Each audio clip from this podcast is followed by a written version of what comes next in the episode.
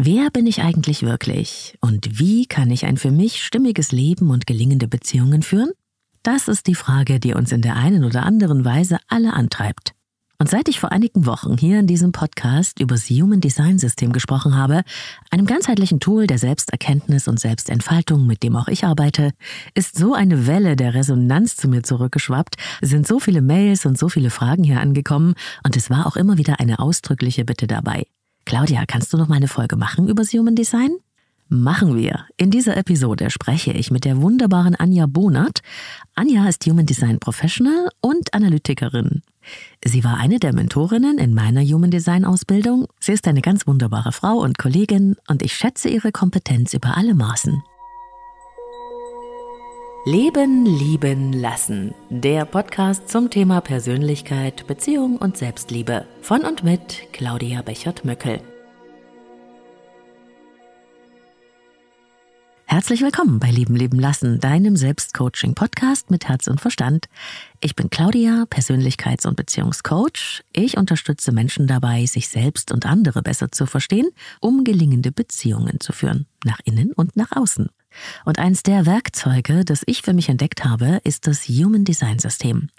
Wenn du schon die Folge dazu gehört hast, die ich kürzlich erst gemacht habe, dann hast du auch schon davon gehört, vielleicht ja sogar auch auf anderen Wegen.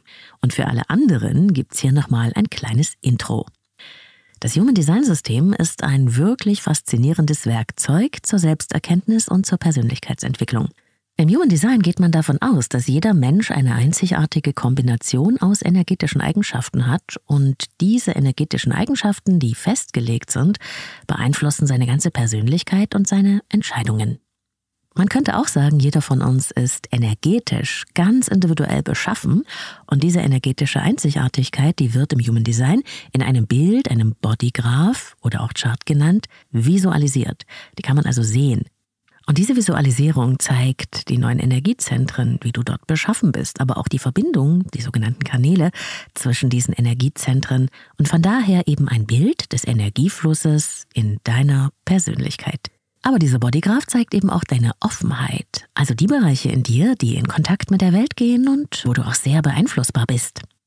Du merkst schon, mit dem Human Design System kannst du mehr über dich selbst erfahren und herausfinden, was dich einzigartig macht. Und du kannst lernen, wie du gute Entscheidungen treffen kannst, wie du Beziehungen aufbaust und gestaltest und wie du deine Rolle in der Welt wahrnimmst. Das Human Design ist also nicht nur ein Werkzeug, sondern auch ein Weg für mehr Selbstakzeptanz und einem tieferen Verständnis für uns selbst und unsere Beziehungen zu anderen Menschen. Also warum nicht eintauchen und schauen, was das Human Design System für dich bereithält. Kurz und gut, es ist super spannend und deshalb freue ich mich, dass meine sehr geschätzte Kollegin Anja Bonert heute zu Gast ist bei Leben lieben lassen. Und mehr dazu gibt's gleich. Anja, wir haben uns kennengelernt bei der Human Design Ausbildung, ähm, der Human Design Academy im PDL 1. Da warst du nämlich eine der Mentorinnen. Und ich war gleich so super beeindruckt von deiner wunderbaren Klarheit, mit der du einem die Zusammenhänge näher bringst. Und dann habe ich natürlich auch später ein Reading bei dir gemacht und ich freue mich sehr, sehr, sehr, dass du heute hier bei Leben lieben lassen zu Gast bist, um so ein bisschen tiefer mal ins Human Design System einzutauchen und vielleicht auch, dass wir unsere eigenen Erfahrungen dazu so ein bisschen austauschen können. Herzlich willkommen. Vielen lieben Dank, Claudia. Ja, und ähm, ich freue mich auch, mich mit dir dazu auszutauschen und fand es auch in den Kursen immer sehr wertvoll, was du dazu beigetragen hast aus deinen Erfahrungen. Dankeschön. Anja, viele Hörerinnen und Hörer werden vielleicht schon Bekanntschaft gemacht haben mit dem Human Design System. Andere haben sicher noch nie, nie, nie was davon gehört. Deswegen würde ich gerne am Anfang ansetzen. Human Design sagt ja, es ist die Wissenschaft von der Differenzierung, von der energetischen Einzigartigkeit. Mhm. Was bringt denn das aus deiner Sicht für unsere eigene Entwicklung? Ich glaube, das größte Geschenk, was das Human Design einem macht, ist wirklich, sich selbst besser zu verstehen und wenn ich als ich selbst lebe, dann kann ich auch mein volles Potenzial entfalten. Also das bringt es mir als Einzelperson. Was es aber vor allen Dingen auch macht, es schafft Verständnis auch für andere. Also für unsere Unterschiedlichkeit. Und ich glaube, jeder von uns kennt es auch, dass man sich denkt, warum ist denn die Person so? Warum ist sie nicht mehr wie ich? Das ist doch normal, wie ich das mache. Also dieses, was man für sich für selbstverständlich hält, man durch Human Design zu verstehen beginnt. Ach nee, das ist ja gar nicht so normal. Und eine andere Person tickt vielleicht ganz anders. Und das macht so viel leichter in, in auch in der, in der Interaktion mit anderen Menschen. Ja, und vielleicht auch diese äh, Frage, die Erleichterung, die damit einhergeht, darf ich denn so sein, mhm. äh, wie ich bin? Weil ja viele von uns ne, und auch die Klienten und Klientinnen, mit denen ich arbeite, das Gefühl haben, mit mir stimmt was nicht, ich bin nicht mhm. richtig, ich, ich müsste doch anders sein. Ne? Und wir orientieren uns ja sehr, sehr stark daran, ähm, an der Außenwelt, was von uns erwartet wird, wie wir sein mhm. sollen. Wir gucken so nach äußeren Autoritäten. Und das äh, fand ich einen der spannendsten Aspekte am Human Design, dass es ja auch eine innere Orientierungshilfe in unserem Körper gibt, die uns praktisch ja leitet, guidet. Ja, ne? Genau. Und auch das so eine Verallgemeinerung. Wir müssen mit dem Verstand unsere Entscheidungen treffen. Wir müssen sie erklären können, logisch begründen können, Pro und Contra abwägen können so wachsen wir wahrscheinlich alle auf, also der Großteil von uns. Ähm, und jetzt hat jeder wahrscheinlich auch schon mal gehört, ja, du musst auf deinen Bauch hören oder du musst auf deine Intuition hören. Ja. Im Human Design wird es da ganz spezifisch. Im Human Design kann man ganz genau erkennen, welcher Ort in einer Person eigentlich für diese Entscheidungsfindung der korrekte Platz ist, also wovon man sich leiten lassen darf. Die werden auch verschieden benannt. Und das kann einem so viel mehr Sicherheit für sich selbst in seinem Leben geben, wenn ich weiß, worauf ich mich verlassen kann, worauf ich vertrauen kann in mir. Und kleiner Spoiler, es ist bei keinem der Verstand. genau, und auf diese äh, inneren Orte der Orientierung werden wir dann sicher auch noch im Einzelnen ein bisschen eingehen. Aber ich würde gerne noch mal gucken auf die Sache mit der Energie. Ne? Wir mhm. können ja Energie nicht sehen, sehr wohl aber spüren und äh, mhm. die einen mehr, die anderen weniger und wir strahlen sie auch aus. Bei mir war es so, dass ich schon als Kind diese Wahrnehmung für die Energie hatte irgendwie. Deswegen habe ich das auch nie in Frage gestellt. Mhm. Und wir sagen ja auch so Worte wie, es geht mit mir in Resonanz oder wir sind auf einer Wellenlänge. Und trotzdem, ähm, obwohl Energie ja was Physikalisches ist, ist ja ähm, oft so ein Vorwurf oder so eine Meinung im Human Design, da steckt so viel äh, Esoterik. Mhm. Ist es eigentlich was Esoterisches in deinen Augen für mich? Ich, ist es sehr physikalisch, ehrlich gesagt. Ja, ja, für mich auch. Also ich war immer ähm, ein Mensch, der komplett auf Wissenschaft sich fokussiert. Also alles, was mhm. erklärbar ist, was wissenschaftlich erforscht war. Und jetzt bin ich hier und ähm, erzähle anderen Leuten was über Human Design. Und ja, Human Design hat wissenschaftliche Anteile. Also eigentlich besteht es aus zwei Teilen. Moderne Wissenschaft, zum Beispiel die Genetik, die Biochemie, die Astronomie, Physik ist auch gerade die Quantenmechanik mhm. ein ganz wichtiger Teil. Aber es gibt eben auch den anderen Teil und der basiert auf Jahrtausende altem, wirklich traditionellem Wissen. Und dazu gehört eben zum Beispiel auch die Chakrenlehre, die ja viel mit Energien arbeitet. Dazu gehört ähm, das chinesische I Ching, also das Buch der Wandlungen. Dazu gehört auch die jüdische Kabbala mhm. ähm, und auch die Astrologie ist auch ein kleiner Teil davon. Also das heißt, es gibt beide Welten. Und der Punkt wahrscheinlich, an dem viele dann stolpern, ist, dass wir für Human Design, um mit jemandem wirklich arbeiten zu können, das Geburtsdatum inklusive der genauen Geburtsurzeit und des Geburtsorts brauchen. Also das kennen wir ja schon von Horoskopen so ein bisschen. Mhm. Trotzdem würde ich den Menschen da draußen gerne ans Herz legen, dass sie sich davon nicht abschrecken lassen, weil das ist halt einfach eine Berechnungsmethode und es sagt nichts darüber aus, wie akkurat es trotzdem für eine Person werden kann und wie wissenschaftlich es auch werden kann. Und zu guter Letzt ist es im Endeffekt so, dass es ja auch kein Glaubenssystem ist, das Human Design System, sondern es geht wirklich darum, es dann selbst in seinem Experiment auch auszuprobieren, für sich selber zu erforschen, zu zu schauen, ist da was dran? Stimmt das für mich? Ist das stimmig mit mir? Geht es in Resonanz mit mir, wie du gerade auch gesagt hast? Ähm, das heißt, ich kann es selber überprüfen. Ich muss nicht einfach irgendetwas glauben. Genau, gut, dass du das ansprichst, Anja, weil ich bin zum Beispiel jemand, ich hasse fremdbestimmt zu sein. Ich hasse, wenn ich irgendwas wollen soll. Ne? Ich, mhm. ich mag Freiwilligkeit ganz sehr und ich mag auch anderen die Freiwilligkeit lassen. Und genau das ähm, gefällt mir an, am Human Design, dass ich nichts muss oder soll, dass ich mhm. nicht in eine Schublade gesteckt werde, dass es auch nicht darum geht, dass mir jemand sagt, das tust du am besten und das nicht, sondern es ist eine Einladung, sich selber mhm. zu erforschen und einfach auszuprobieren, ohne dass ich irgendetwas glauben muss. Und das ist ja irgendwie äh, ganz umgekehrt zu dem, was man sonst so erlebt, überall Experten, die einem sagen, mach dies, mach das, es hilft für alle dieselbe Methode X und wir merken ja alle, mhm. dass es so nicht funktioniert. Ne? Mhm. Genau. Vielleicht einfach nur als Ergänzung, auch für mich in meiner ganzen Zeit jetzt, wo ich, äh, seit ich Human Design gestoßen bin, mir hat keiner erzählt, du musst irgendwas so oder so machen, sondern mir werden Dinge quasi einfach erklärt, angeboten, so nach dem Motto, schaust dir mal für dich an, guck mal, ob es für dich funktioniert und dann kann ich für mich selber herausfinden, nehme ich davon was mit oder nicht, beziehungsweise funktioniert was für mich oder funktioniert es auch nicht. Genau, und das heißt ja auch dieses Human Design Experiment, von dem man mhm. spricht. Und ich habe eine wunderschöne Erklärung bei Peter Schüber dazu gelesen, so, dass es praktisch so ist, als würden wir in einer Schachtel stecken und auf der Schachtel außen drauf steht die Anleitung für unser So-Sein. Aber das können wir natürlich ja. nicht sehen, wenn wir in Zeit sind, ne? Ganz viele Menschen sagen, es ist für sie wie so eine Betriebsanleitung für sie selbst, die sie erhalten durchs Human Design. Genau, und damit darf man experimentieren und merken, dass das Leben äh, dadurch stimmiger werden kann, dass man auf weniger Widerstände stößt. Ne? Mhm. Ganz oft wird davon auch gesprochen, für mehr Leichtigkeit und so weiter.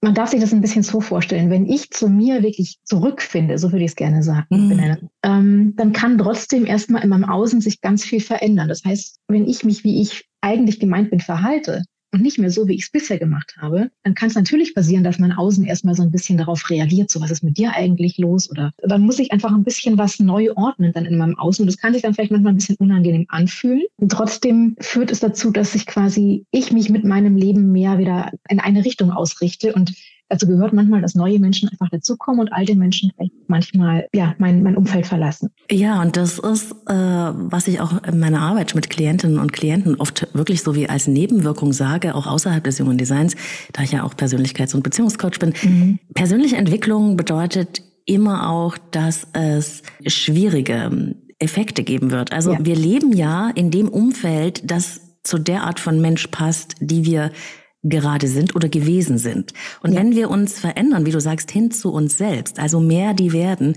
wie wir eigentlich im Ursprung immer waren, ne? wie Nietzsche sagt, werde der ja. du bist, ja. dann passt möglicherweise, und das ist was, was man dann automatisch merkt, dann passen manche Situationen, manche Umstände, tatsächlich auch manche Menschen nicht mehr zu einem. Und das ist ja nicht immer schön, das zu merken. Da muss man auch manchmal loslassen, weil man merkt, es passt einfach nicht mehr. Und das ist halt, ne, das gehört zum Weg dazu gewissermaßen. Ja, ganz genau. Jetzt gibt's ja im Human Design diese verschiedenen Energietypen, mit denen man in der Regel auch beginnt. Vielleicht können wir das an unserem Beispiel mal anschauen, dass wir das mal so ein bisschen auseinandernehmen. Ich zum Beispiel bin eine manifestierende Generatorin. Ne? Mhm.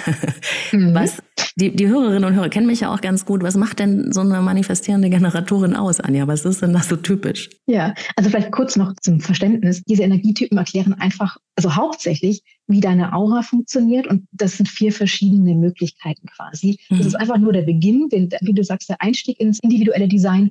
Und dann gehen wir aber tief in die Einzigartigkeit von jeder Person. Es hat so viele Schichten, ja. Wenn man da ganz ja. tief reintauchen will, dann wird's extrem differenziert. Aber ja.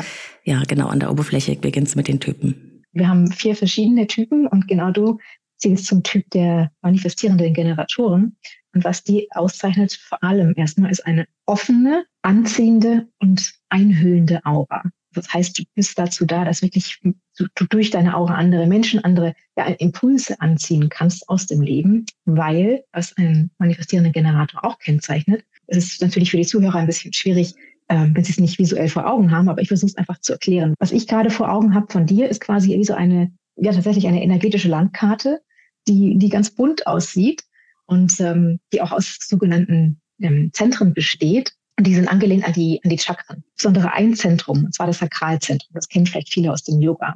Das steht für ausdauernde Energie, für Vitalität, für, für Schaffenskraft quasi. Und das ist bei manifestierenden Generatoren und bei Generatoren, die bilden zusammen ein Typ ähm, auf der Aura-Ebene.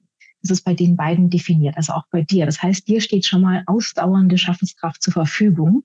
Und jetzt unterscheidet dich als manifestierende Generatorin dich vom Generator dadurch, dass du auch noch eine sogenannte Motorverbindung zur Kehle hast. Das sind sehr technische Begriffe. Mhm. Ähm, bitte nicht verwirren lassen bei den, bei den Zuhörern da draußen. Aber es geht einfach darum, dass du quasi deine Schaffenskraft direkt in den Ausdruck bringen kannst, direkt in die Umsetzung bringen kannst. Das heißt, ähm, du kannst sehr schnell werden.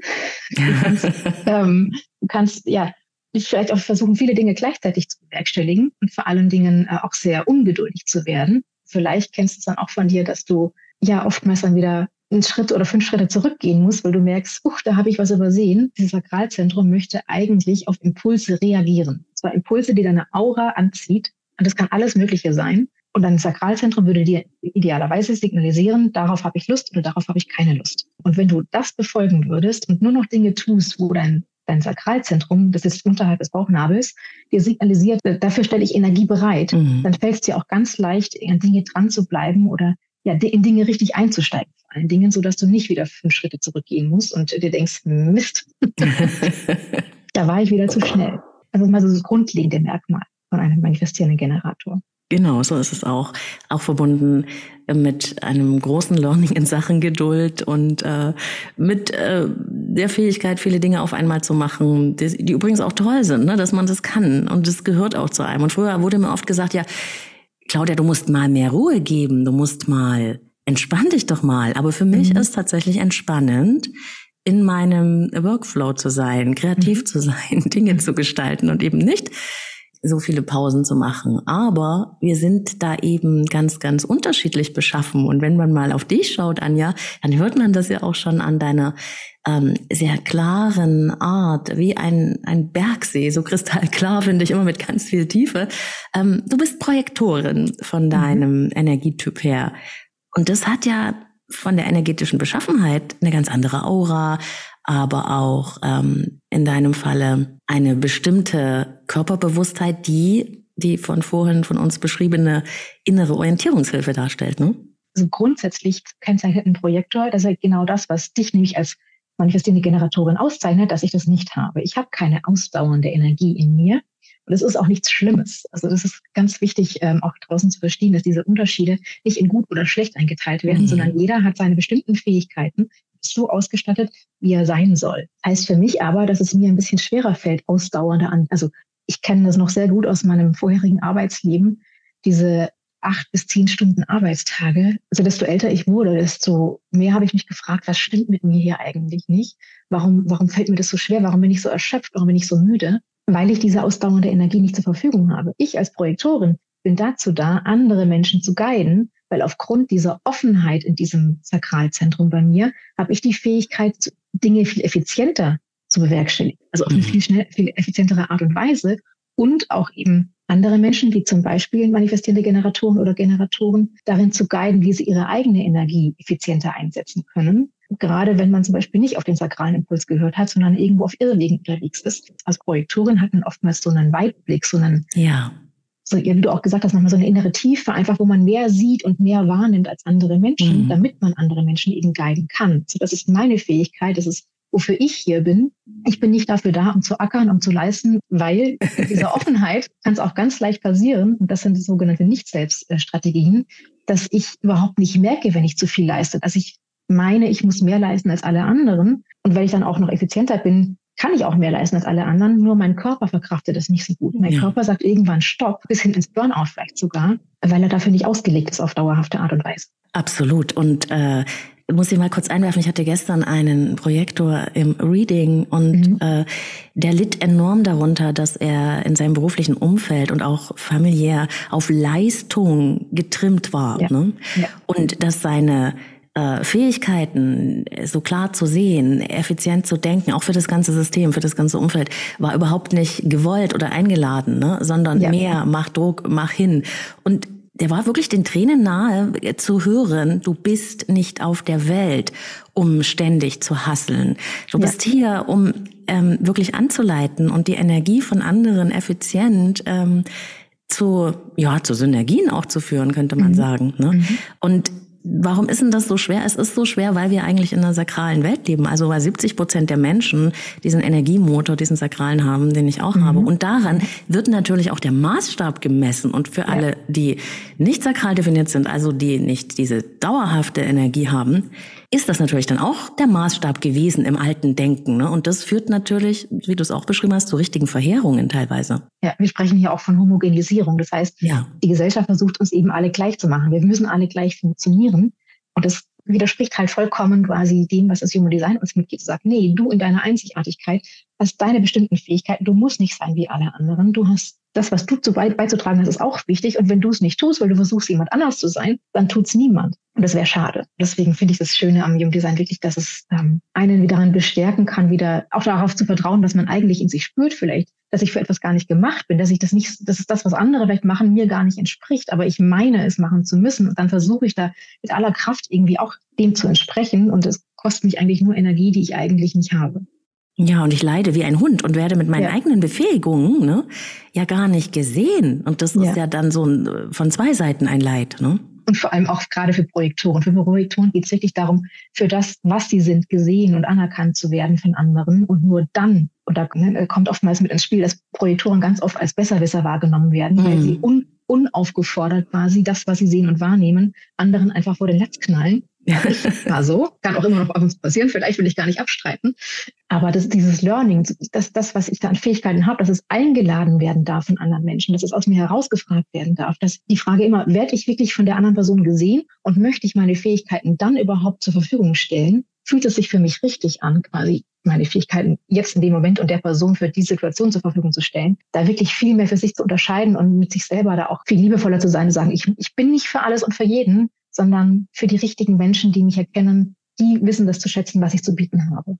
Ja, und wir können ja immer nur die beste Ausgabe von uns selber sein. Wir können zwar versuchen, die Kopie von XY zu werden, aber es funktioniert halt nicht, weil wir dann möglicherweise ganz weit von uns entfremdet sind. Mhm. Ne? Und das ist ja auch, worunter viele Leute leiden. Und wenn mir zum Beispiel jemand sagt, ja, aber das ist doch alles ein Ego-Trip. Jeder dreht sich dann nur noch um sich selbst und dann kann ja das große Ganze nicht funktionieren da denke ich mir halt, oder das ist ja auch der Ansatz von Human Design, nee, gerade umgekehrt. Wenn wir selber in unserer möglichst guten Ausgabe von uns selbst sind, dann haben wir ja auch unsere besonderen Fähigkeiten, die wir in die Welt geben können, mhm. zum Wohle aller und natürlich auch zu unserem eigenen Wohle. Ne? Gerade wenn ich bei dir zum Beispiel ins Chart auch reinschaue, ähm, dann ist das sowas von nachvollziehbar, warum du machst, was du machst. Weil, also vielleicht sagst du es den Hörern ja, mal. Ja, es gibt ganz viele Stellen, die einfach darauf hindeuten. Ne? Du hast zum einen hast du äh, in dir die Fähigkeit angelegt, wirklich Nähe mit Menschen herzustellen, in Verbindung mit Menschen zu gehen, so dass es für dich manchmal vielleicht so ein bisschen irritierend ist, wenn es selbst Fremde sich dir so anvertrauen, aber das ist, das ist ganz schnell jemanden was in deine Aura ziehen, diese Nähe ähm, herstellen. Und ich weiß, dass du ja auch Paarberatung auch machst ja. ähm, und mit Partnern äh, arbeitest dass es da einfach auch geht, die, die Verbindung zwischen Menschen wiederherzustellen. Also gerade, ich nehme an, die kommen ja zu dir nicht, weil gerade alles super läuft, sondern die meisten, weil sie Probleme haben, dass du da wieder Verbindungen herstellen kannst. Oder auch die Fähigkeit, ähm, warum vielleicht Menschen zu dir kommen, dass sie Sinn in vergangenen Erfahrungen erkennen wollen, dass du ihnen dabei helfen kannst, dass sie, dass sie diesen, diesen Sinn in Erfahrungen erkennen, einfach auch für die Rückschau quasi für, für vergangene Erlebnisse. Oder auch ein anderer Teil ist, dass du Mutation bringen kannst zu anderen Menschen. Dass entweder, weil sie das gerade brauchen, einfach nur durch dein Dasein, dass du etwas bewirken kannst, dass danach auf einmal irgendwie sich alles verändert. Oder aber weil gerade in, in, im Leben von Menschen Dinge sich grundlegend verändert haben und zu dir kommen, damit da wieder Ordnung reinkommen kann. Und damit du dann quasi mit deinem Geistesblitz, mit dem, dass du einfach eine Situation im Moment wirklich durchdringen kannst, an den Kern der Wahrheit kommen kannst und damit auch ähm, mutativ auf andere wirken kannst. Das sind jetzt mal so die Hauptthemen, die wir rauslesen. Ja, und das hat natürlich auf meiner Lebensreise auch gedauert, bis ich dahin kam. Ne? Ich habe sehr früh im medizinischen Bereich gearbeitet und mhm. ich habe mich da immer fremd gefühlt, weil dann meine, ich konnte das und habe auch super funktioniert, aber meine Befähigungen ne, waren da überhaupt nicht gefragt. Im Gegenteil, ich kam mir da oft vor wie so ein Alien ne, unter ja. Erdbewohnern und habe immer gedacht, mit mir stimmt irgendwas nicht. Mhm. Und erst als ich immer mehr so meinem ne, inneren Ruf gefolgt bin, was lässt mein Herz höher schlagen, was begeistert mich, mhm. bin ich schlussendlich da gelandet, wo ich jetzt bin und sage da einfach von all dem, was ich hier gemacht habe, ist das einfach das, was ich am besten kann. Und wenn man das noch mit Wissen verbindet, ne, mhm. ist diese Befähigung, die da einfach hervorkommt, ja eine echte Synergie. Da, da verbindet sich was. Und das ja. geht auch Menschen so, die ich erlebe oder begleite, dass auf einmal Dinge leichter gehen, wenn man sich mehr entspricht. Ne? Ja. Also du hattest vorhin ja auch noch die Autorität, die innere angesprochen. Ja. Bei dir ist ja quasi diese innere Autorität heißt ja, auf emotionale Klarheit zu warten. Mhm. Und warten ist etwas, was manifestierende Generatoren überhaupt nicht gerne hören. Absolut. Und vor allem, vor allem bei dir ja ne, mit der Fähigkeit, sofort in hier und jetzt zu handeln eigentlich. Und dann aber quasi so eine Bremse eingelegt zu bekommen, die sagt, ja, aber damit du, damit es wirklich richtig für dich ist und du die Sicherheit hast, musst du erst mal mindestens ein, zwei Nächte drüber schlafen. Wie war das für dich so im, im Reifeprozess, also im Aufwachsen. Eine Riesen-Challenge und ich übe heute noch. Also ich würde niemals sagen, ich bin da schon perfekt, aber ähm, ich arbeite schon seit vielen Jahren mit der Psychografie, der Naturellwissenschaft und mhm. das habe ich tatsächlich erfahren, auch jetzt in der Human Design Ausbildung, dass sich das perfekt ergänzt für mich. Ne?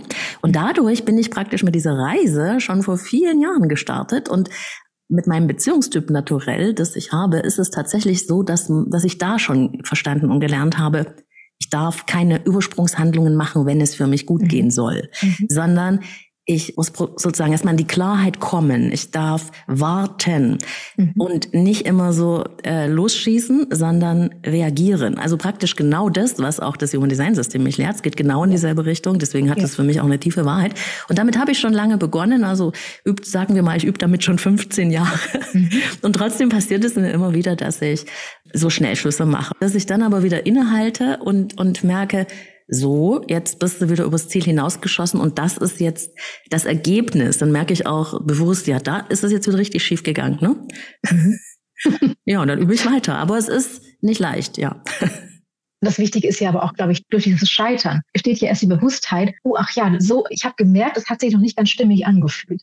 Erstmal durch immer wieder sich daran tasten, bis man irgendwann mal merkt, was heißt eigentlich emotionale Klarheit für mich, wenn es jetzt, also um 50 Prozent der Menschen haben ähm, den gleichen Autoritätstyp wie du. Also sie haben ihre eigenen emotionalen Wellen und alles, was quasi im Leben auf sie trifft, trifft in dem Moment auf eine bestimmte emotionale Stimmung, mhm. ähm, in der sie sich befinden. Und wenn ich jetzt super gut drauf bin, himmelhoch jauchzend, dann ist die Tendenz, zu allem möglichen Ja sagen zu wollen, natürlich natürlich viel größer, als wenn meine Stimmung gerade irgendwie im Keller ist, ich zu allem möglichen Nein sagen würde. Die Sache an sich verändert sich nicht, nur meine Wahrnehmung quasi durch diesen emotionalen Filter ist jedes Mal getrübt. Und deswegen diese emotionale Klarheit zu finden, quasi diese Welle zu durchlaufen. Und für manche ist es mal drüber schlafen, für manche sind es mehrere Wochen, die sich Zeit nehmen für große Entscheidungen. Um da an diesen Punkt zu kommen, sich emotional klar zu fühlen, wo vielleicht keine Nervosität mehr, keine Ladung mehr dahinter ist zu, zu einem Thema, was entschieden werden soll, es braucht auch einfach Zeit und da kommt auch, gehört auch immer wieder dazu, vielleicht auch mal die, also in Anführungszeichen falsche Entscheidung zu treffen, um dann wieder zu sich zurückzufinden und zu merken, ach stimmt, das war noch nicht so ganz klar.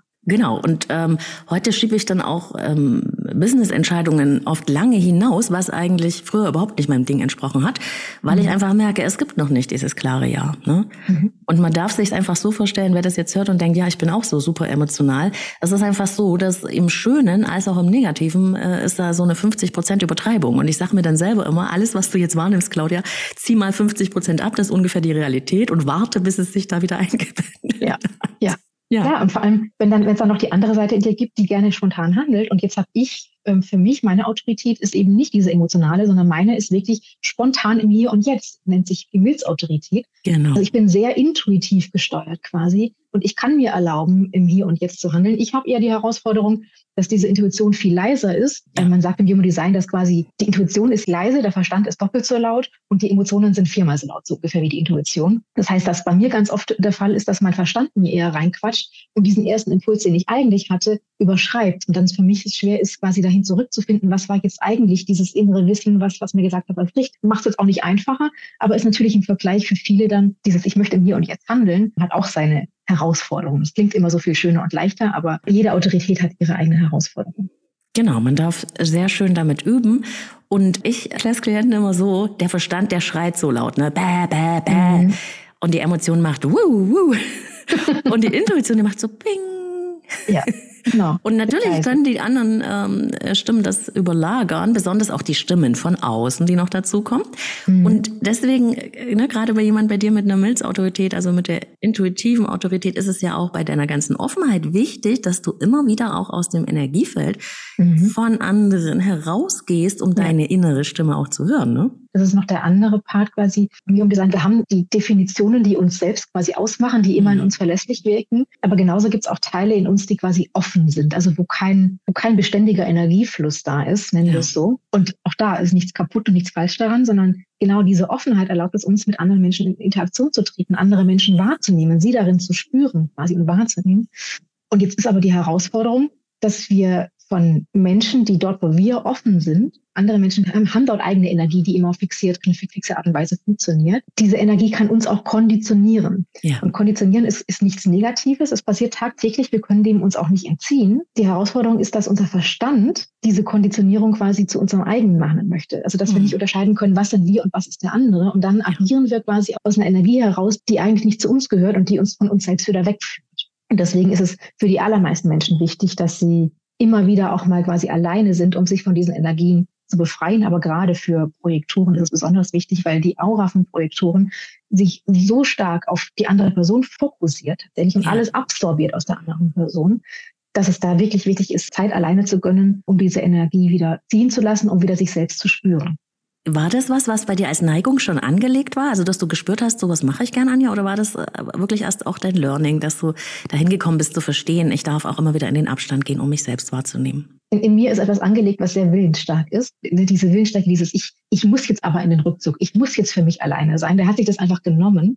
Mhm. Was ich aber schon auch beobachten konnte, ist, dass es abhängig ist davon, mit welchen Menschen ich mich umgebe. Ich hatte immer wieder Phasen, wo ich ganz gern viel unter Menschen war, hatte aber natürlich immer das Glück, dass ich dann auch oft alleine gewohnt habe oder zumindest ein Zimmer hatte irgendwo ähm, und da alleine schon im Schlaf quasi für mich alleine war und dementsprechend quasi die Energien ziehen lassen konnte. Aber gerade in den letzten Jahren, ähm, also ich habe für mich gemerkt, dieser gezwungene Rückzug quasi in, in die eigenen vier Wände hat mhm. mir gut getan, um wirklich erstmal zu bemerken, wie viel ich eigentlich konditioniert wurde und wie ich eigentlich alleine dastehe quasi. Mit was bin ich eigentlich alleine ausgerüstet und ja. was kommt durch andere Menschen in mein Leben. Ja, und äh, das ist ja generell, wie du gesagt hast, wichtig für die Offenheit in uns, also für diese Zentren, die offen sind energetisch. Mhm. Dort ist auch dieser Platz, wo wir am stärksten schon in unserer Kindheit konditioniert werden, fremdbestimmt möglicherweise, mhm. möglicherweise auch mit guter Absicht, aber das spielt äh, mitunter keine Rolle. Da würde ja. ich kurz danach nochmal drauf gucken, wir haben jetzt zwei dieser oder beziehungsweise drei dieser äh, Energietypen schon mal angeschaut, also die Generatorengruppe, wozu auch die manifestierenden Generatoren gehören, die die Mehrheit ausmachen mit fast 70 Prozent, die Projektoren, die nur 21 Prozent sind glaube ich, ne, die Projektoren sind. Also sehr Ungefähr viel. 22, ja. 22, okay. Ja. Und dann haben wir ja noch die Reflektoren und die Manifestoren. Die sind ja, ja noch mal weniger, ne? nämlich acht und zwei ja. Prozent, glaube ich. Kannst du noch ja. zu denen kurz was sagen? Ja, lass mich nur kurz beim Generator noch äh, ergänzen. Generatoren sind eigentlich ein bisschen langsamer als ähm, mhm. manifestierende Generatoren. Das heißt, auch die haben dieses auf reagieren quasi auf Impulse, aber die können nicht ganz so schnell losschießen. Auch Generatoren können ungeduldig sein, aber der manifestierende Generator ist dann doch nochmal, der hat den Fuß quasi schon auf dem Gas und gleichzeitig auf der Bremse so ungefähr. Also man kann so sagen, kraftvoll sind beide, aber der ja. manifestierende Generator, der, der ist der, der die 100 Bälle in der Luft jongliert. Ne? Genau, was auch nicht heißt besser oder schlechter, ist mir wichtig. Jeder hat seinen eigenen Job hier ähm, und seine Absolut. eigenen Fähigkeiten. Genau. Wenn wir jetzt uns die äh, Manifestoren noch anschauen, dann sind Manifestoren eigentlich die, nach denen wir alle streben, so zu sein, wie sie, wie sie eigentlich gebaut sind. Mhm. Aber wir erlauben Manifestoren nicht so sein, wie sie sind. Das ist ein bisschen absurd, weil Manifestoren sind quasi ein bisschen die, die Visionäre unter uns. Das sind die Menschen, die den Ball ins Rollen bringen, die, die dazu da sind, ihre Visionen wirklich in die Welt zu bringen, anzustoßen und dafür sind sie quasi auch mit einer Aura ausgestattet, die geschlossen und abweisend ist, weil sie nicht dazu da sind, um von anderen beeinflusst zu werden, sondern um einen Impact, um einen Einfluss auf andere Menschen zu haben. Mhm. Das heißt auch schon wirklich als, als Kind ganz oft einfach losschießen, also da ist auch eine Schnelligkeit mit drin, ohne quasi Bescheid zu sagen und dann hinter sich irgendwie so ein bisschen Verwirrung und die Eltern sind dann, oh Gott, wo ist mein Kind hin? Oder was macht mein Kind gerade? Aber auch im Erwachsenenalter, dass man einfach als Manifesto oftmals Entscheidungen trifft und einfach losschießt quasi und nicht bedenkt, was hat das für einen Impact, für einen Einfluss auf, für, auf die Menschen in meinem Umfeld. Mhm. Und die werden dann ganz oft einfach wütend oder man selbst spürt dann auch einfach Wut und Zorn in sich. Und äh, es kann dann oftmals passieren, dass Manifestoren irgendwann aufhören, quasi diese Kraft in sich zu leben, dass sie einfach sich mehr anpassen, dass sie die Wut auch sehr nach innen richten Mhm. Ähm, und worum es geht, ist eigentlich, dass Manifestoren anfangen, einfach nur ihr Umfeld quasi zu informieren, bevor sie handeln, weil das für viel mehr Frieden in ihrem Umfeld sorgen kann, innerlich wie äußerlich quasi. Und mit diesem Informieren quasi sich wieder die Erlaubnis geben, ihre Kraft zu entfalten, aber einfach eine gewisse Rücksicht auf das Umfeld zu nehmen, in dem, in dem es informiert wird. Und dann haben wir noch den Reflektor du gesagt hast, es macht nur ungefähr ein bis zwei Prozent mhm. macht der Typ aus. Und das Besondere an Reflektoren ist, dass sie komplett offen sind. Also sie haben keine eigene Definition, quasi keinen beständigen Energiefluss. Mhm. Auch daran ist nichts Falsches. Reflektoren sind dazu da, um quasi den Zustand einer Gemeinschaft oder Gesellschaft zu spiegeln. Sie haben eine Aura, die ähm, eher abtastet quasi die Energien der Umgebung. Die lässt die Energien nicht so sehr eindringen. Das heißt, sie sind ein bisschen geschützt dieses Spiegeln, also dieses Reflektieren quasi der Energien aus der Umgebung zeigt einfach, welcher Zustand ist gerade in meiner Gemeinschaft, wie gesund ist meine Gemeinschaft, was ist dann für Besserungsbedarf. Und da gilt für Reflektoren, dass sie zwar einerseits mitten in die Gemeinschaft reingehören, um spiegeln zu können, aber andererseits durch diese Offenheit auch sehr viel Zeit und Rückzug für sich brauchen, um die Energien auch wieder ziehen zu lassen. Ein Reflektor kann dadurch, dass er so offen ist, halt ganz oft dieses Gefühl haben, ich weiß gar nicht, wer ich bin. Ich mhm. fühle mich heute so und morgen so. Ich bin ständig anders irgendwie. Ich bin völlig verwirrt und fühle mich so lost. Da geht es darum, einfach auch gerade in einem Reading, bei einem Reflektor, eben auch zu erklären, was ist beständig irgendwie im Laufe gerade von, von einem sogenannten Mondzyklus, also ein, Reflektor ist ganz stark nach dem Mond ausgerichtet und da seine Sicherheit drin zu finden, weil ansonsten spiegelt ein Reflektor immer nur die Menschen, mit denen er zusammen ist und nimmt quasi auch viel von diesen Menschen an und benimmt sich dann vielleicht auch so wie die anderen Menschen. Ähm, da geht es also ganz stark darauf zu achten, fühle ich mich gerade wohl mit der Person, mit der ich bin oder in der Gruppe, in der ich bin und vor allem auch bin ich im richtigen Umfeld. Genau, und bei dieser seltenen Spezies, den Reflektoren, ist es ja auch so, dass die dann trotzdem immer so ein bisschen ungreifbar wirken ja. können. Und ich bin ja jetzt in der Ausbildung im PTL 2, wo es darum geht, ähm, die Beziehungen von zwei Menschen mit ihren unterschiedlichen mhm. Energieausstattungen äh, zu betrachten und ähm, in Zusammenhang zu bringen. Und da habe ich festgestellt, dass ich äh, sehr lange mit einem Reflektor zusammen war. Ach. Und im Nachgang habe ich noch mal sehr viel mehr dadurch verstanden über was in dieser Beziehung passiert ist, mhm. warum das dann eigentlich äh, ja tatsächlich so war, dass ich ihn praktisch auch mit meiner Energie an die Wand gedrückt habe. Ne? Ja in unserer Offenheit verstärken wir alles quasi, was wir von anderen aufnehmen. Das heißt, er hat dir doppelt so stark zurückgespiegelt, was du ausstrahlst. Absolut. Ja. ja. Na, und aber auch diese Schwierigkeit, sich zu positionieren oder zu entscheiden, so was Ungreifbares. Ja. Ne? Also diese Wärme, die da vielleicht auch ein bisschen gefehlt hat. Ne? Ja, absolut.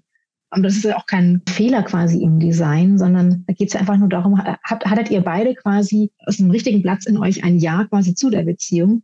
Genau, und ich freue mich da jetzt auch sehr, dass in meine Beziehungsberatungen das auch, wenn das gewünscht ist, mit einfließen kann, mhm. weil es natürlich nochmal ein ganz anderes Verständnis für den jeweiligen anderen schafft, ja. auch für die gemeinsame Umgehensweise. Ja. Wenn man weiß, aha, so ist mein Partner beschaffen und deswegen passieren viele Dinge gar nicht gegen mich, sondern mhm. die passieren, weil er so ist, wie er ist und ja. seiner eigenen Entsprechung auch folgen muss. Und da kann man das viel besser akzeptieren. Ich bin jetzt gerade mit einem Projekt dort zusammen, seit vielen Jahren.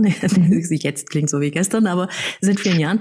Und und ähm, tatsächlich, ne, der hat äh, trotzdem drei Motoren, also der Energiemotor, der ist sehr kraftvoll, aber mhm. ich habe oft nicht verstanden, wieso muss er sich so oft ausruhen. Ne? Mhm. Mhm. und habe das so vielleicht manchmal auch für ein bisschen, war ich ein bisschen ungeduldig so. Und jetzt kann ich das mhm. viel besser verstehen und denken, ja, das ist seine Beschaffenheit, lass ihn mal. Ne? Er mhm. hat da ein Recht dazu. Das äh, macht einfach Pausen, das ist für ihn okay ja, auch da dafür einfach eine Anleitung zu bekommen, wie gehe ich mit dem anderen am besten um, damit zwischen uns weniger Reibung entsteht, damit weniger Konflikte entstehen, kann, kann sehr entspannend für eine Beziehung sein, ja. Absolut. Und äh, lass uns nochmal auf dieses Nicht-Selbst gucken. Sonst sage ich zu meinen Klienten, das ist die Fremdbestimmtheit in uns, unsere mhm. Konditionierung, unsere Prägung. Aber im mhm. Human Design heißt das eben das Nicht-Selbst, also das, was wir nicht sind, aber in uns aufgenommen haben oder durch anderen uns hineingeladen wurde. Mhm. Und ähm, das setzt sich ja besonders dort gerne fest in den Energiezentren, wo wir eben, wie wir schon gesagt haben, offen sind, also mhm. keine mhm. eigene Definition haben, wo wir dauerhaft mhm. eine bestimmte Energiequalität ausstrahlen. Mhm. Ja, wie zeigt sich denn dieses Nicht-Selbst, Anja? Ich kann es gerne anhand von deinem Chart, wenn du, wenn das für dich okay ist. Äh, Natürlich, gerne. Erklären. Mhm. Ja du hast ja nur ein einziges offenes Zentrum. Du hast noch andere, andere Themen quasi, wo auch nicht selbst reinkommt, aber wir konzentrieren uns einfach mal auf das Zentrum. Mhm. Ähm, und dann dein offenes Zentrum ist quasi das G-Zentrum. Und das G-Zentrum steht für Identität, Richtung und universelle Liebe.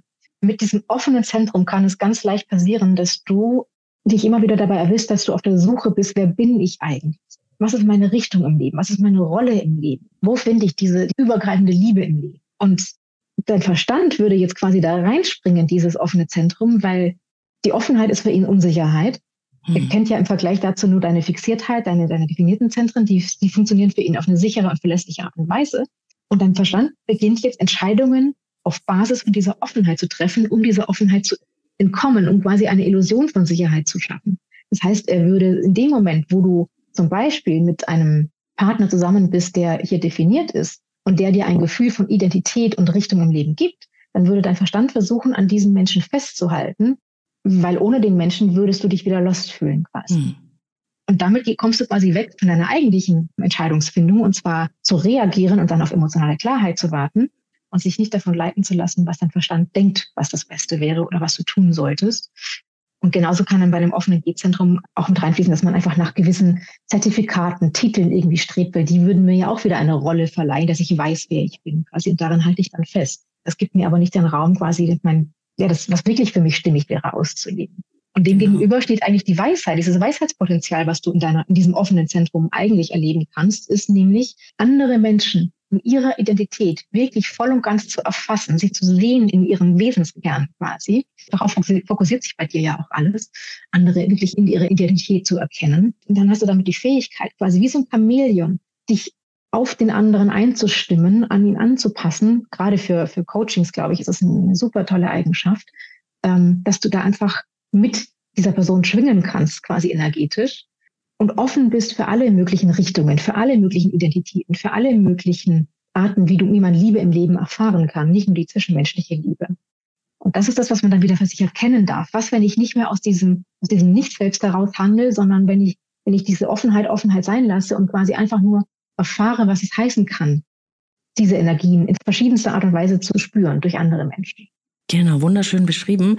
Genauso ist es in diesen äh, Zentren, wo wir offen sind, versucht unser Verstand uns mehr Sicherheit zu geben und sagt uns dann, mach dies, mach das, orientier ja. dich an den anderen. Ja. Und äh, tatsächlich hat diese Offenheit in meinem Identitätszentrum, wo sich bei mir alles darauf fokussiert, weil es mein einziges offenes Zentrum ist, zwei Sachen mit sich gebracht, sowohl Begabung als auch Leid. Und ich habe es wirklich nochmal im Human Design viel tiefer verstanden, obwohl ich es schon vorher erkannt hatte, aber ich hatte mhm. eine andere Berechtigung dafür. Das eine ist, dass ich tatsächlich, obwohl ich so viel Kraft habe in meinem Design, sehr oft mich abhängig gemacht habe, früher mhm. von Menschen und Situationen, mit meiner ganzen Eigenwilligkeit mich trotzdem irgendwie immer so sehr stark angepasst habe ähm, und wollte so eine Bestätigung für mein Okay sein, ne? bin ich richtig, wie mhm. muss ich richtig sein, so mhm. stark von außen haben und bin da oft Wege gegangen, die ganz weit von mir weggegangen sind. Mhm. Und tatsächlich ist es aber auch meine größte Begabung heute, weil ich dadurch in meiner Arbeit mit Klienten was kann, was dem Wissen, den Verstand unzugänglich ist. Ich kann ja. hinter jemanden treten und mit den seinen Augen in die Welt gucken und ich mhm. kann in mir spüren, was der jetzt wahrnimmt. Und das zusammen, also Wissen und diese Fähigkeit ist wirklich irgendwie so eine Art Supertalent, das, das sich dann daraus mhm. ergibt. Ne? Mhm. mhm. Auch ein ganz feines Gespür für Orte. Ne? Also ob ein Ort der richtige Ort ist für dich, ist ja auch ein ganz wichtiges Thema beim, beim offenen G-Zentrum. Weil ja mit dem richtigen Ort für dich auch einhergeht, ob eine Person für dich richtig ist oder nicht. Das heißt, genau. dass wahrscheinlich auch die Klienten am richtigen Ort zu dir kommen können, weil wenn der gleiche Klient, wo du einfach sagst, normal, wir arbeiten super zusammen, wenn ihr am falschen Ort gemeinsam wärt, dann wäre auf einmal auch der Mensch für dich falsch. Das ist generell so. Auch das habe ich noch mal mehr verstanden mit Human Design, obwohl ich diese Art Eigenwilligkeit an mir schon früher bemerkt hatte. Das geht bei mir so weit, dass ich ähm, an Orten, wo ich mich nicht wohlfühle, ich war in einem Hotel, war dort noch nie und dann merke ich aber aus Gründen, die ich nicht verstandesgemäß benennen kann, fühle ich mich unwohl und dann bin ich wie ein Hackstock. Ne? Mhm. Also dann ist meine ganze Lebendigkeit weg. Dann bin ich auch ja. nicht mehr in der Lage, mit Menschen irgendwie zu interagieren. Ich muss dann da weg. Ja. Oder ich muss, in, wenn ich essen gehe, dann, dann habe ich da so einen Platz, wo ich denke, da gehe ich rein und denke, oh, da möchte ich sitzen. Und ich bitte dann darum, dass wir dort sitzen können und ich dort und dort an ja. dem Stuhl. Ja, genau so muss es sein. Genau so, ja. Und es hat überhaupt keinen Grund. Und ich hatte gedacht, ja, da hast du eine ganz schöne Macke, ne? dass das so nee. ist, aber dann ist es halt so. Aber nee, es hat tatsächlich dieses, die, die richtigen Orte sind für mich entscheidend, um mit den richtigen Menschen in Kontakt zu sein. Und ich würde auch sagen, um ich selber sein zu können. Ja. Ne? Ja. Genau. Und so gibt's äh, bei jedem in dort, wo er halt offen ist, wo er nicht definiert ist in den Energiezentren, so eine Möglichkeit, dass der nicht Selbstverstand Platz nimmt oder dass wir da schon in unserer Kindheit auch ja überflutet werden, vielleicht mit Emotionen, obwohl wir emotional offen sind, ne? Und das dann auch in uns verstärken oder spiegeln mhm. und uns damit identifizieren. Das ist ja das große Leid, ne? Ja. Genau. Wenn ich nicht weiß, dass, also wie du gerade angesprochen hast, das offene Emotionalzentrum, wenn ich als, ich selbst habe ein offenes Emotionalzentrum, ähm, wenn du aufwächst quasi mit, mit Eltern oder Geschwistern, die emotional definiert sind, die ihre eigenen emotionalen Stimmungsschwankungen haben, die einfach nur chemisch sind, die müssen keinen Grund haben, auch ganz mhm. wichtig zu verstehen für emotional Definierte. Und ich verstärke diese Emotionen noch in mir und ich weiß, dass sie nicht zu mir gehören, sondern dass sie eigentlich zu der anderen Person gehören. Dann halte ich mich für super emotional und unberechenbar. Ich habe ein ganz anderes Bild von mir, als wenn ich anfange zu verstehen. Nee, nee, ich nehme die andere Person wahr, vielleicht sogar noch bevor sie selber wahrnimmt, weil viele Menschen haben keinen richtigen Zugang mehr zu ihren Emotionen. Und ich muss nichts damit machen. Ich muss mich weder dazu beauftragt fühlen, jetzt dafür zu sorgen, dass es der anderen Person besser geht, noch bin ich schuld quasi an diesem emotionalen Zustand, sondern ich kann es spiegeln, wenn es gewünscht ist, äh, kann der Person sagen, du, ich nehme hier irgendwas wahr, wie geht's dir eigentlich? Oder aber ich kann mich auch einfach zurückziehen und diese starke Emotionalität, wenn ich merke, die, die überfordert mich gerade, dann nehme ich mir einfach Raum für mich und lasse diese Emotionen quasi einmal durch mich durchrauschen. Und dann sind sie aber auch quasi verarbeitet, auch wenn es nicht meine waren. Auch ja. ein wichtiges Thema. War denn das früher erlaubt bei dir, Anja, wenn ich das fragen darf? Also dieses, äh, bist du mit emotional definierten Menschen aufgewachsen? Ja, mein Bruder ist emotional definiert, meine beiden Elternteile sind emotional definiert. Für mich ist es recht normal. Ich würde auch behaupten, ich, ich habe Emotionen selten mit meinen verwechselt von anderen Menschen, mhm. aber ich kenne definitiv dieses Thema quasi, dieses Herumtänzeln quasi, wie so ein die Worte so sorgfältig wählen. Wie sage ich jetzt was, damit ich bloß keine emotionale Reaktion auslöse, damit da keine Welle ausgelöst wird, quasi kein Backlash quasi, auf den, der dann auf mich trifft. Bis hin zu, klar, man meidet dann auch ab und zu mal einfach Menschen oder geht ihnen aus dem Weg. Und da aber für sich zu lernen, ist, man kann es entweder aushalten einfach, die Emotion der anderen Person, ist vollkommen okay, ich muss damit jetzt nichts machen. Oder aber einfach auch zu sagen, du, du bist gerade super emotional, äh, was hältst du davon, wenn wir, wenn wir später weitersprechen? Also, ja. also einfach so ein bisschen mehr Verantwortung für mich selber auch zu übernehmen und mich davon nicht so hin und her rütteln zu lassen. Genau. Und dazu ja. muss man es halt auch wissen. Mein Sohn, der ist emotional nicht definiert und der hat mhm. mir, der hat früher öfters mal gesagt, wenn, wenn ich mit meinem Mann irgendwie, wenn wir ein kleines äh, verbales Gefecht haben, dann wäre das so, als würden Planeten aufeinander rauschen. Wir sind mhm. beide emotional definiert. Für mhm. uns ist das aber nichts. Da sind wir kurz impulsiv und dann ist es wieder mhm. gut. Ne? Das ist jetzt ja. nicht einhauen und stechen. Das ist nur so ein bisschen, ne? Gerangel. Ja. Das ist nicht schlimm. Aber er in seiner Offenheit für ihn war das irgendwie was Bedeutsames, ne? Er hat ja, das sich immer ja. zurückgezogen und als ich das dann verstanden habe, dann war mir auch klar, warum äh, er zum Beispiel von meiner emotionalen Wärme sehr angezogen ist. Aber wenn ich sehr impulsiv äh, war oder bin, dann weicht er lieber davon. Ne? Ja. Ne? Das ist dann ja. für die emotional Offenen so ein bisschen bedrohlich auch, ne? Ja, weil, weil sie es auch doppelt so stark wahrnehmen wie genau. die emotionale Person selbst. Ja. Ja. Und da sind wir jetzt ja nur an verschiedenen Sachen vorbeigestriffen. Das äh, Human Design System ist unfassbar komplex, ja. aber am Ende ist es auch einfach, damit zu beginnen. Nämlich ja. indem man Typ, Strategie und Autorität äh, diese drei Sachen für sich verinnerlicht ja. und auch verkörpert. Das ist ja nicht ja. nur, ich habe es verstanden, sondern in dieses Experiment zu gehen und es auch einsacken zu lassen.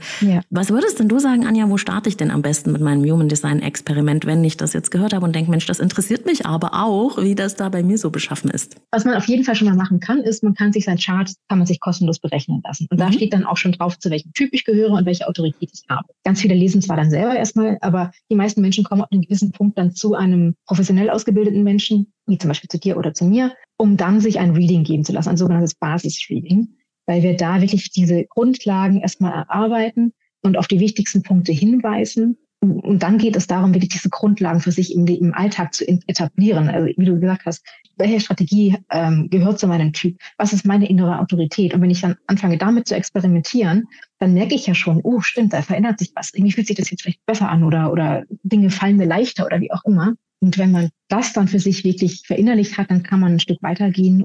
Genau. Und was mir auch ganz wertvoll ist zu sagen, ich würde das niemandem vorgeben, aber ich würde es empfehlen, wenn man ein Reading macht, da wirklich jemanden für sich auszuwählen, wo auch ähm, eine entsprechende, umfassende Ausbildung ähm, vorliegt, weil es, es gibt sehr, sehr viele Menschen, die haben mal kurz drei Monate da äh, was gemacht und sicher auch viel mhm. Wissen mitgenommen.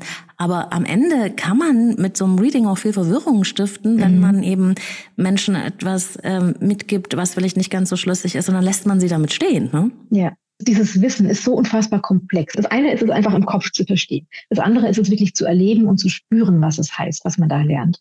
Und das braucht Zeit. Und das braucht länger als ein paar Monate Zeit. Kann ich ähm, jetzt nach ein paar Jahren wirklich sagen, dass man ganz viel Aha's erst auch noch nach einer, nach einer, nach einer längeren Zeit für sich im Leben hat. Und dann auch erst anderen quasi dabei helfen kann, es in sich zu finden. Es geht ja, ne, mir in meinen Readings geht es immer darum, nicht nur einfach diese, diese Theorie irgendjemandem zu übergeben quasi, sondern im Reading auch schon zu gucken, kennst du das von dir? Oder darauf hinzuweisen, das könnte sich so oder so zeigen vielleicht. Einfach da wirklich reinzugehen und dann ähm, die Person mit einer gewissen Sicherheit auszustatten, dass sie das verstanden hat, was ich ihr da gerade versucht habe, über die Person selbst zu erklären.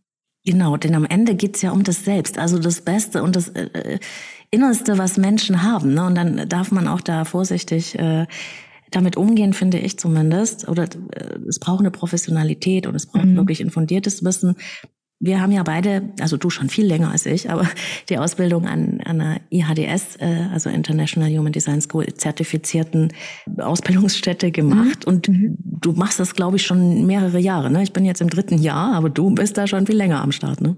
Also ich bin wirklich direkt von, von meinem Reading in die Ausbildung gestartet und hatte dann eben auch noch den Vorteil, dass ich ähm, von der Akademie, in der wir beide ja ausgebildet wurden, äh, oder werden, ähm, dass ich dort auch als Mentorin mitarbeiten durfte. Das heißt, ich hatte einfach ein bisschen ein Intensivprogramm, wollen wir es mal so nennen, weil ich quasi jeden Kurs mehrmals inzwischen durchlaufen habe und auch noch den Vorteil habe, dass ich, dass ich eben diese Erfahrungen von all den anderen Teilnehmern, die, die mitgeteilt haben, wie sie das für sich empfinden, mhm. quasi auch mit aufgreifen durfte und sich das bei mir einfach sehr tief dadurch setzen konnte, war mein Geschenk quasi so ein bisschen vom, vom Leben. Genau, und so habe ich dich ja auch kennengelernt und war so ja. impressed von deiner, von deiner Tiefe, die Anja. Und wir können es ja auch mal sagen, es ist die Human Design Academy von Barbara ja. Dinghaus. Ne? Genau.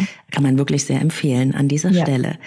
Ja, liebe Anja, wir könnten noch endlos weitermachen, aber gibt es vielleicht noch ähm, eine Sache, die du äh, an die Hörer und Hörerinnen mitgeben möchtest? Gibt es noch irgendwas, was wir vergessen haben? Ich glaube, mir ist einfach nur wichtig, dass ich sage einfach mal du jetzt quasi an die Hörer daraus, wenn wenn du selber das Gefühl hast, ähm, du bist verwirrt, du, du kommst vom Weg ab, du weißt nicht mehr wohin und du weißt nicht mehr, was du bist und ähm, was von anderen dir auferlegt wurde, dass es einfach eine Möglichkeit gibt, dahin zu schauen, dass es eine Möglichkeit gibt, wieder zu dir zurückzufinden. Und das passiert nicht von heute auf morgen, aber das, das Leben ist auch ein Prozess und ähm, auf diesem Lebensweg quasi ähm, gibt es Menschen wie, wie Claudia oder mich oder andere Human Design Professionals, die dich dabei begleiten können, wenn du das möchtest, wenn, das, wenn du dich da angesprochen fühlst, so dass du wieder zu dir zurückfinden kannst, zu deiner Einzigartigkeit. Wunderschön gesagt, Anja. Und wenn wir alle ein bisschen mehr in unserem eigenen, ganz individuellen Licht leuchten oder wieder erstrahlen können, dann stelle ich mir immer so vor, dann kann die Welt ne, ganz hell erleuchtet sein. Und das meine ich nicht so banal, wie es klingt, ne, wie so ein, wie so ein Kitsch-Zitat, sondern ich meine es wirklich ernst. Also wenn wir mehr ein bisschen wir selbst sind, dann kann das Große und Ganze auch besser werden. Ne? Dann gibt sehr viel mehr Zufriedenheit und Erfüllung auf der Welt. Ja. In diesem Sinne, liebe Anja, herzlichen Dank für deine Einblicke, herzlichen Dank für das schöne Gespräch, ähm, von dem ich ganz sicher bin, dass da viele Menschen da draußen was für sich mitnehmen können. Ich werde alle deine Kontaktdaten in den Shownotes verlinken ähm, und kann es wirklich von Herzen empfehlen. Vielen Dank, Anja. Danke dir, liebe Claudia. Tschüss. Ciao. Sponsor dieser Folge ist Brain Effect. Hochwertige Supplements und Lifestyle-Produkte aus deutscher Produktion für mehr Wohlgefühl, bessere Performance oder besser Schlafen. Wusstest du schon, dass rund 95 Prozent des Glückshormons Serotonin in deinem Darm hergestellt werden? Tja, deswegen sagt man auch, der Darm ist unser zweites Gehirn. Dumm nur ist, dass wenn unser Darm nicht mehr ganz so fit ist, wie er sollte. Und dieses Problem haben ja wahnsinnig viele Menschen. Und es kann sich auf alle Körperfunktionen, auch auf die Stimmung oder die Infektanfälligkeit auswirken. Ganz neu bei Brain Effect gibt es jetzt die erste Darmsanierung in einer Kapsel. Gut Restore ist so eine Art Revolution mit Prä-, Pro- und Postbiotika. Klinisch geprüft, um die Darmgesundheit nachhaltig zu verbessern. Es gibt nichts Vergleichbares auf dem europäischen Markt. Aber die haben bei Brain Effect noch viele andere Bestseller, nicht nur fürs gute Bauchgefühl. Mut zum Beispiel mit Rosenwurz und Vitalpilzen für natürlich gute Stimmung, kann ich sehr empfehlen. Sleep Spray, Strong, auch sehr beliebt. Oder Daily Glow, um von innen heraus zu strahlen auf die natürliche Weise. Wenn du Lust hast, die tollen Sachen von Brain Effect auch mal auszuprobieren, dann gibt's für dich als Leben leben lassen Hörerin oder Hörer mit dem Code LEBEN immer bis zu 20% Rabatt auf braineffect.com. Mit jedem Einkauf bei Brain Effect unterstützt du auch meine Arbeit und diesen Podcast hier. Ich sage Dankeschön an dich und meinen Sponsor Brain Effect. Link und Rabattcode findest du in den Show Notes. Ja, das war mal wieder eine sehr lange, sehr intensive Folge. Aber ich hoffe, es hat sich auch für dich gelohnt, bis zum Ende dran zu bleiben. Vielen Dank fürs Zuhören. Vielleicht hast du jetzt auch in dem einen oder anderen, was Anja und ich von uns geteilt haben, dich wiedererkannt oder Aspekte von dir. Und vielleicht bist du auch schon ganz gespannt, wie denn das bei dir aussieht mit deinem Human Design. Das kann ich gut verstehen, diese Neugier. Dein Chart, also deinen Bodygraph, kannst du for free online berechnen lassen. Einen Link dazu setze ich dir in die Show Notes und dann kannst du auch schon mal deinen Energietyp sehen und auch deine innere Autorität und deine ganze Energielandkarte. Das ist schon mal sehr interessant, oft aber auch ein bisschen überfordernd. Um tiefer zu tauchen und mehr zu verstehen, ist es deshalb in der Regel ratsam, das Ganze auch interpretieren zu lassen von jemandem, der das wirklich kann, und zwar in einem sogenannten Reading, bei dem diese ganzen Details deines Bodygraphs, deines So-Seins für dich in einen Gesamtzusammenhang gesetzt werden und dann kannst du deine energetische Einzigartigkeit viel besser verstehen und hoffentlich auch verkörpern. So ein Reading dauert ca. 90 Minuten und dazu bekommt man auch noch eine Audioaufnahme, damit man dann später immer wieder reinhören kann. Ja, inzwischen mache ich ja selbst Readings, aber eine der Expertinnen, bei denen ich meine Readings hatte, war auch die liebe Anja und deren Expertise, du hast es gehört, kann ich dir aus vollstem Herzen empfehlen. Wenn dich das interessiert, schau am besten gleich auf Anjas Webseite vorbei. Den Link und auch den Insta-Account von Anja verlinke ich dir in den Show Notes und dann kannst du Kontakt zu ihr aufnehmen. Alles zu meinen Beratungsangeboten und meinen Coachings findest du auf leben-lieben-lassen.de, meiner Website und dort auch das Kontaktformular, wenn du dein persönliches Kennenlerngespräch vereinbaren willst. Ich arbeite mit Einzelklienten und Paaren online und in Präsenz. Folge mir auch gerne auf Social Media, da gibt's auch regen Austausch. Alle Infos zu mir gibt's auch gebündelt in den Show Notes. einfach mal da vorbeischauen. Okay, und jetzt ist ja diese Folge heute mal wieder ein richtiges XXL-Format geworden, weil es einfach so interessant ist, das Thema. Ich selbst liebe ja auch lange Podcast-Folgen. Ich höre mir sogar Podcasts an, die mehr als vier Stunden dauern. Andere sagen aber, nein, nein, 15 oder 20 Minuten länger sollte eine Podcast-Folge nicht sein, sagen unter anderem auch Experten. Und jetzt frage ich dich mal, stehst du wie ich eher auf längere Podcast-Folgen oder magst du es lieber kurz und knackig oder ist dir vielleicht Abwechslung am liebsten? Ich bin sehr gespannt auf deine Meinung. Bei Leben lieben lassen gibt's ja Folgen von fünf Minuten, also ganz kleine, als auch Folgen von über einer Stunde. Und ich hoffe, da ist für jeden was dabei. Aber schauen wir mal, wo eure Meinungen hingehen. Ich habe bei Spotify unter dieser Folge eine Umfrage eingestellt. Würde mich sehr freuen, wenn du damit machst bei der Frage, wie lang sind die Podcast-Folgen, die du magst? Und die Umfrage gibt's übrigens auch bei Insta, Leben lieben lassen Podcast, da findest du mich. Und in der nächsten Folge hier erzähle ich euch dann, wohin die Tendenz eurer Meinungen in dieser Frage geht. Wir hören uns bei Leben lieben lassen immer am Sonntag, überall wo es Podcasts gibt. Ich freue mich, wenn du wieder mit dabei bist. Bis dahin eine gute Zeit, wo und wann immer du mich hörst. Deine Claudia.